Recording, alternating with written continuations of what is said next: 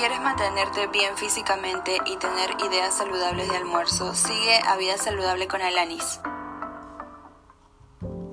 Hola, hola chicos. Bueno, bienvenidos a un nuevo programa. El día de hoy tenemos un tema bastante interesante y estaremos hablando sobre 10 mitos y verdades de la alimentación ya que muchas veces nosotros nos dejamos influenciar o a veces nos quedamos con la duda porque nuestros eh, conocidos, familiares, amigos nos dicen, por ejemplo, que si comes después de las 7 de la noche vas a engordar. Si comes tres plátanos vas a engordar. Si comes muchas papas fritas vas a engordar. Entonces muchas veces nos quedamos como que qué cosas son ciertas y qué cosas no son ciertas. A veces también eh, por estos mismos comentarios nosotros podemos llegar a tenerle hasta miedo a la comida, cuando eso no es lo que se busca, lo que se busca es mantenerse sano y no tenerle miedo a las comidas, porque las comidas son buenas, la cosa es cómo tú las proporcionas, cada cuánto tiempo te las comes. Entonces encontré un portal súper bueno donde nos dan 10 mitos y verdades sobre la alimentación. Independientemente de eso, en el programa ya hemos conversado con dos nutricionistas sobre el tema. Entonces, si quieres saber más de esto, te recomiendo que puedas entrar a nuestro tercer programa, donde hacemos la entrevista a las dos nutricionistas mexicanas. Pero comenzaremos ya leyendo este blog que dice así. Muchas personas engloban los alimentos en dos grupos, los que engordan y los que no engordan. Esta simplista clasificación carece de fundamento nutricional y puede provocar que sigamos una dieta inadecuada. Todos los alimentos, excepto el agua, aportan calorías. El valor energético calórico de un alimento concreto o un plato está determinado por su contenido, sus macronutrientes, proteínas, grasas y carbohidratos. Por la cantidad que las personas consuman, la clave es comer de todo de forma equilibrada y saludable en las proporciones adecuadas según la necesidad individual. El pan engorda. También se dice que la pasta, el arroz, las legumbres o las papas engordan, cuando no es así.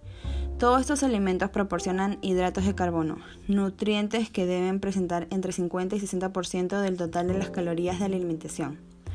Cuando su consumo excede las necesidades individuales, se sube de peso. Además, la verdad es que en muchos casos de lo, que, de aumenta las calorías del pan es el acompañamiento, ya sea mantequilla, embutidos, queso, etc.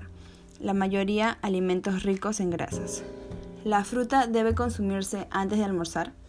Una fruta aporta la misma caloría antes o después de las comidas.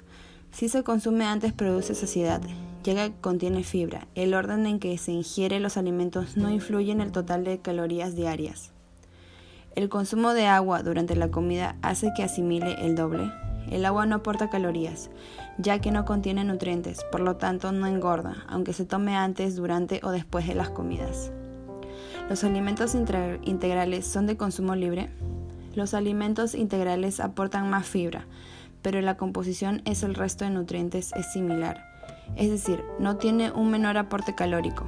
Lo interesante de la fibra es que mejora el, tránsito intestinal, contribuye a reducir los niveles de glicemia y colesterol de la sangre y previene enfermedades como el cáncer. Se aconseja incluir en la dieta productos integrales por estas razones, pero no como método para reducir calorías.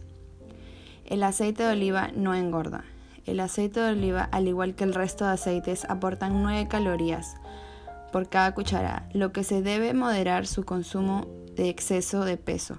Una cuchara sopera de aceite de oliva, girasol o maíz aporta 90 calorías. Cuidado al alinear las ensaladas. ¿Es más saludable el aceite que la mantequilla?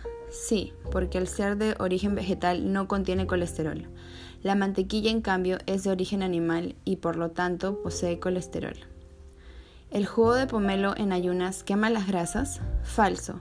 El jugo de pomelo, al igual que otras frutas, aportan fructosa, lo cual si se consume en exceso se acumula como grasa. Los productos rotulados light son de consumo libre? Falso. Los descriptores light o diet son nombres de fantasía. A estos alimentos se le ha reducido la cantidad de sodio, grasas, azúcares o colesterol con respecto al alimento original, pero no quiere decir que son de consumo libre o para bajar de peso. ¿Hay que eliminar las grasas de la alimentación? No es así. Las grasas aportan ácidos grasos esenciales que nuestro cuerpo no es capaz de sintetizar. Las grasas saludables son las de origen vegetal, como las grasas mono y poliinsaturadas. Estas presentan en la palta, aceite de oliva, canola, frutos secos, entre otros.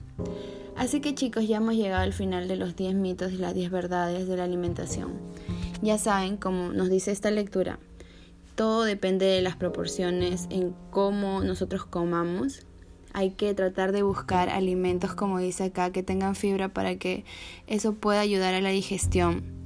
Pero no porque diga que sea fibra o light o de dieta significa que tiene menos calorías, simplemente que tiene menos azúcares. Sí es mejor que el producto original, pero no significa que te va a hacer bajar de peso. Espero que les haya gustado el programa de hoy y conmigo ya será hasta el próximo programa. Espero que les vaya súper bien en la semana, que puedan cumplir todo lo que se están proponiendo y chao.